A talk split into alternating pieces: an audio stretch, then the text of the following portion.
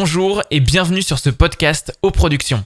Épisode du mois d'avril pour Star Story après le grand retour le mois dernier avec Michael Jackson. Merci pour tous vos retours sur ce dernier podcast qui ont été très nombreux et tous adorables. Nouveau podcast donc avec cette fois-ci non pas le King of Pop mais la Queen of Pop. Excentrique à tout va, une volonté de faire bouger les choses et d'être la voix de la jeunesse. Elle est la plus grande star du monde encore vivante. Bienvenue dans la Star Story de Lady Gaga.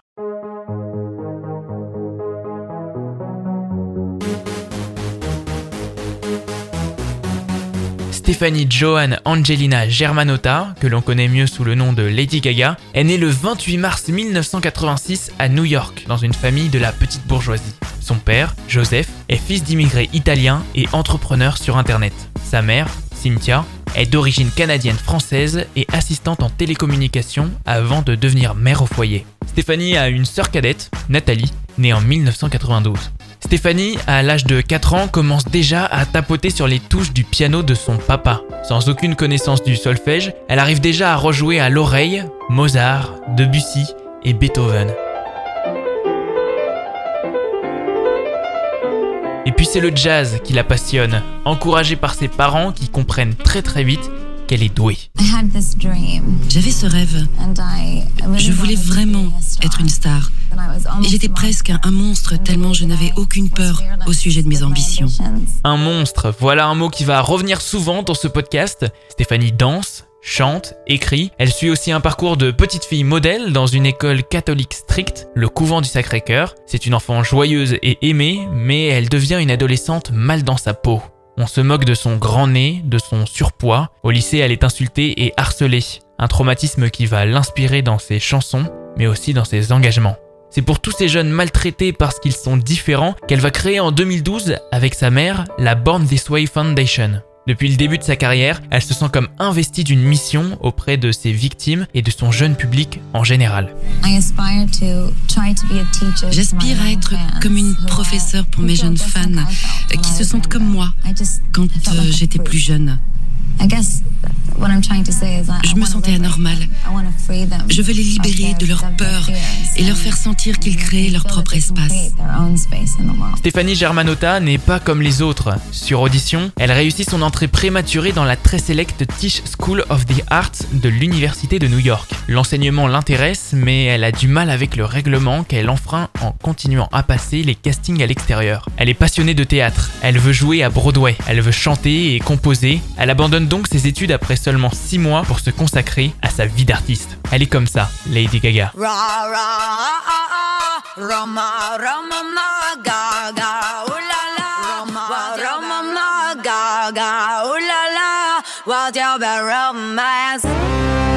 La voilà donc à 18 ans livrée à elle-même dans les rues de New York. Elle court les auditions et pour survivre devient serveuse, gogo danseuse, stripteaseuse son père lui donne un an pour décrocher un contrat. Elle se produit dans tous les petits bars trash de Manhattan. Elle a les cheveux noirs de Jay, une clé de sol tatouée dans le bas du dos et une fausse carte d'identité qui l'a vieilli de deux ans. Elle enregistre quatre chansons dans l'arrière-salle d'un magasin d'alcool avec son groupe, le SG Band, le Stephanie Germanotta Band.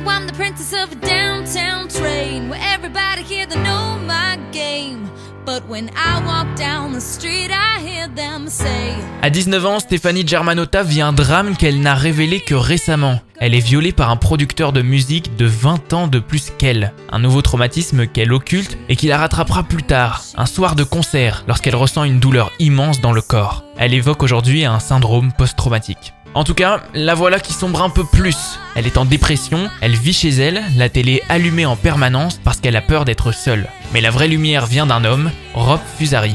Producteur des Destiny's Child, il n'est pas convaincu par son physique atypique mais succombe dès qu'elle se met au piano. C'est avec lui que Stephanie Germanotta opère sa grande première transformation puisqu'elle devient Lady Gaga. Mon producteur Rob Fusari, quand on travaillait à New York, avant même que je sois signée, il m'a vu sur scène et m'a dit euh, T'es tellement bizarre et théâtrale. Et j'ai dit Ouais, c'est peut-être parce que je suis très exubérante. Et il m'a dit T'es trop gaga. J'ai dit Quoi? Comme Radio Gaga Il a dit Oui, comme Freddie Mercury. Voilà comment le personnage est né avec tous ses artifices parce que Lady Gaga c'est plus qu'une femme, c'est un univers, un univers scénique notamment qu'elle peaufine avec sa nouvelle copine, la DJ Lady Starlight. À deux sur scène, elles offrent des shows plutôt dénudés et de plus en plus burlesques.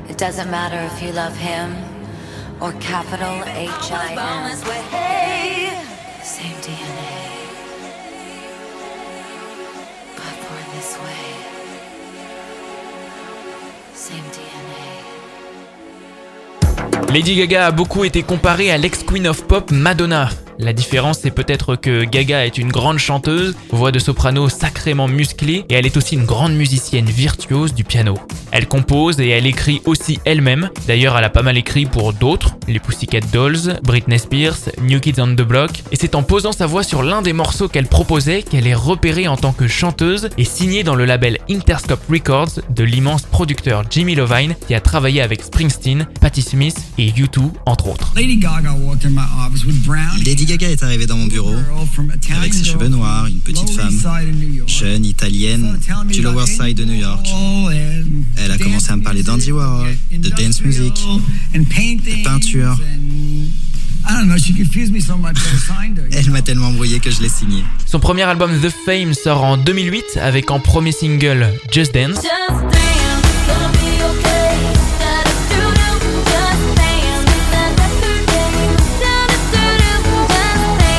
Second c'est Poker Face. Dans la foulée, en 2009, elle sort un second album, The Fame Monster, avec les tubes Bad Romance, Téléphone, en duo avec Beyoncé et Alejandro. Un matin, je me suis réveillée et euh, j'ai commencé à écouter toutes les chansons que j'avais écrites. Chacune raconte un monstre que j'ai dû affronter. Ma peur du monstre alcool, ma peur du monstre amour, ma peur du monstre sexe.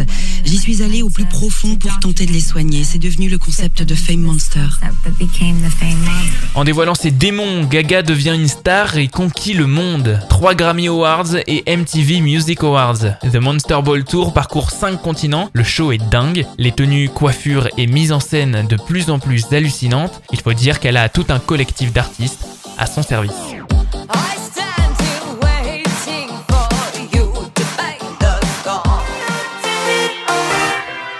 Chanteuse, compositrice, musicienne, mais ça ne lui suffit pas. Elle veut incarner des personnages à la manière de David Bowie, c'est son côté très glam rock.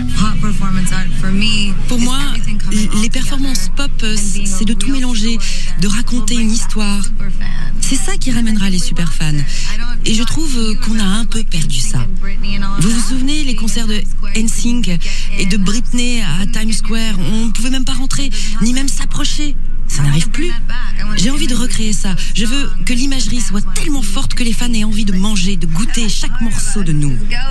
Lady Gaga, un peu carnivore sur les bords, donc, crée des ponts entre tous les arts, théâtre, costume, coiffure, maquillage, et pour ça elle est entourée d'experts. En 2008, elle crée le collectif de créateurs House of Gaga, ça s'écrit H-A-U-S, inspiré de la factory d'Andy Warhol. C'est eux qui s'occupent de son look, de ses coiffures, de ses tenues, de son maquillage, de ses accessoires, de ses décors. Une liste d'artistes surdoués tenue assez secrète. La fameuse robe en viande, c'est eux. Elle est désormais exposée d'ailleurs au Musée national des femmes dans les arts à Washington. Le soutien-gorge explosif dont jaillit des étincelles, c'est eux aussi. On le voit dans le clip Bad Romance. Le chignon nœud, les lunettes cristal, le piano licorne, le piano escarpin. Autant de créations gagaesques plus hallucinantes les unes que les autres. Lady Gaga, c'est un tout, fait de détails très personnels. Et pour la petite histoire, elle s'est décolorée en blonde platine quand lors d'un concert, alors qu'elle avait les cheveux noirs corbeaux, quelqu'un du public l'a appelée Amy Winehouse.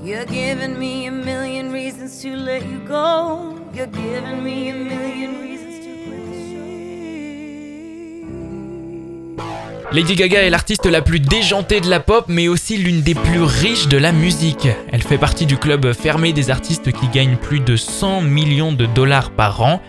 Deux ans seulement après son premier album, en 2010, elle est élue par le magazine Time personnalité la plus influente du monde. Ses vidéos ont été visionnées plus d'un milliard de fois. Jamais aucun artiste n'a connu une ascension aussi fulgurante, à part Michael Jackson.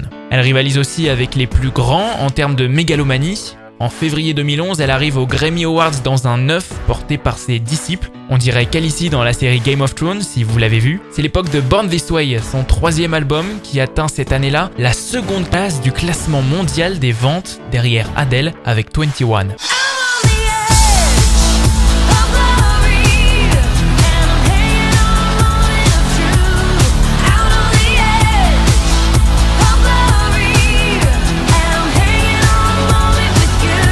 La tournée qui suit de Born This Way Ball dure 10 mois dans le monde entier, mais s'achève dans la douleur. 21 concerts sont annulés à cause de douleurs terribles que ressent Lady Gaga. Le 12 février 2013 sur Twitter, elle écrit à ses fans. Je l'ai caché à mon staff parce que je ne voulais pas décevoir mes fans géniaux.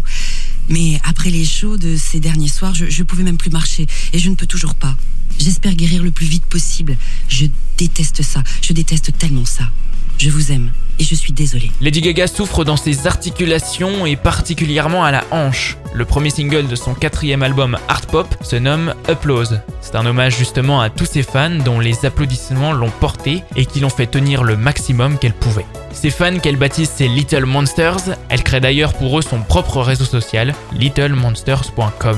À 27 ans, Lady Gaga va mal. Elle est en dépression. Elle fume 15 à 20 joints par jour. La douleur ne la quittera plus jamais. On la voit euh, d'ailleurs souffrir le martyr dans le documentaire Gaga 5 Foot 2, un inédit de Netflix que je vous conseille vivement de regarder. Lady Gaga contrainte donc d'écourter une autre tournée en 2017, le Johan World Tour, à cause de sa fibromyalgie. Elle annoncera même une pause dans sa carrière musicale. This feeling.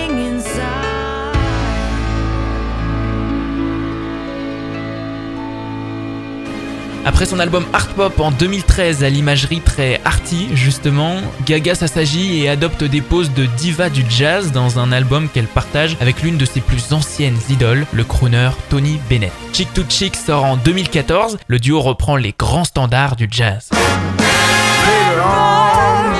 conspire as we dream by the fire to face unafraid. On retrouve aussi une Lady Gaga plus sobre que d'habitude lorsqu'elle présente son cinquième album, Joanne, en 2016. Plus de perruques et de costumes, elle semble se montrer pour la première fois au naturel. Changement radical aussi dans le registre musical, on est très loin de la dance et de l'électro, c'est un disque pop-rock tendance country, produit par celui qui a fait briller Amy Winehouse, Mark Ronson.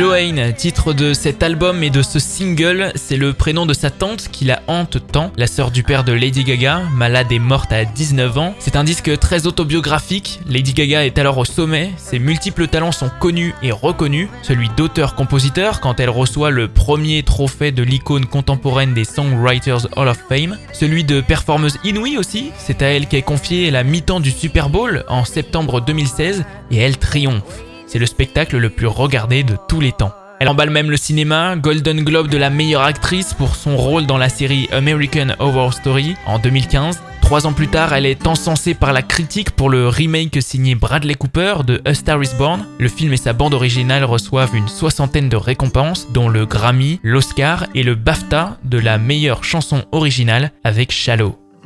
Tell me something, girl. Are you happy in this modern now? Lady Gaga est l'une des artistes les plus engagées qui soit, et ce depuis le début de sa carrière. Avec sa fondation Born This Way, elle aide les jeunes à se défendre contre le harcèlement, la dépression et le mal-être. Elle est ambassadrice de l'UNICEF très investie auprès des victimes de violences sexuelles, engagée également dans la lutte contre le sida. Lady Gaga a toujours combattu les discriminations. Icône gay, elle a fait aussi une campagne très active auprès de Barack Obama pour défendre les droits LGBT. Et puis récemment, elle a accompli un petit miracle en organisant le premier concert caritatif 2.0, version confinée, forcément. C'était dans la nuit du 18 au 19 avril 2020. Voici les premiers mots de Lady Gaga qui a ouvert ce show baptisé One World Together at Home.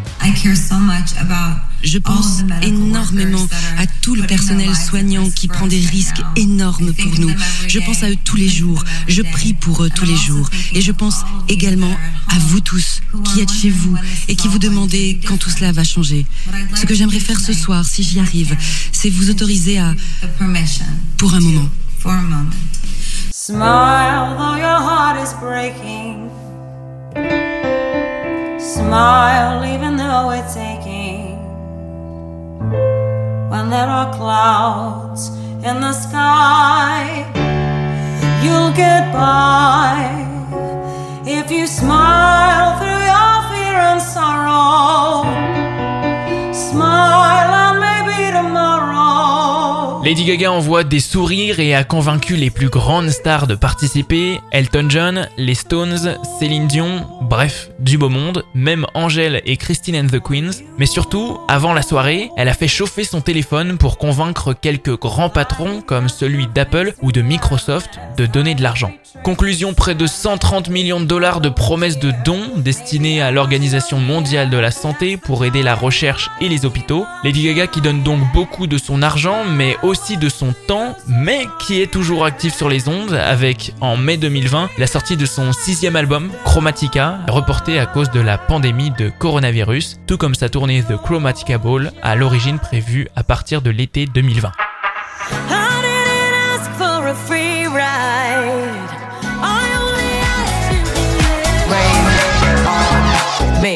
Merci à tous d'avoir écouté ce podcast sur l'histoire de la plus grande star du monde encore vivante. Son talent est incroyable et je vous conseille vivement d'aller la voir en concert lors de son passage au Stade de France pour soutenir la culture dès la reprise et en même temps avoir l'occasion d'assister à un concert de cette énorme star mondiale une fois dans votre vie. Si cette histoire vous a intéressé, n'hésitez pas à partager ce podcast. Le mois prochain, on se retrouvera pour l'avant-dernier épisode de Star Story. Et oui, déjà. Donc n'oubliez pas de vous abonner à ce podcast pour être sûr de ne pas rater les deux prochains épisodes et n'hésitez pas à découvrir nos autres podcasts sur auplateforme.jimdofree.com.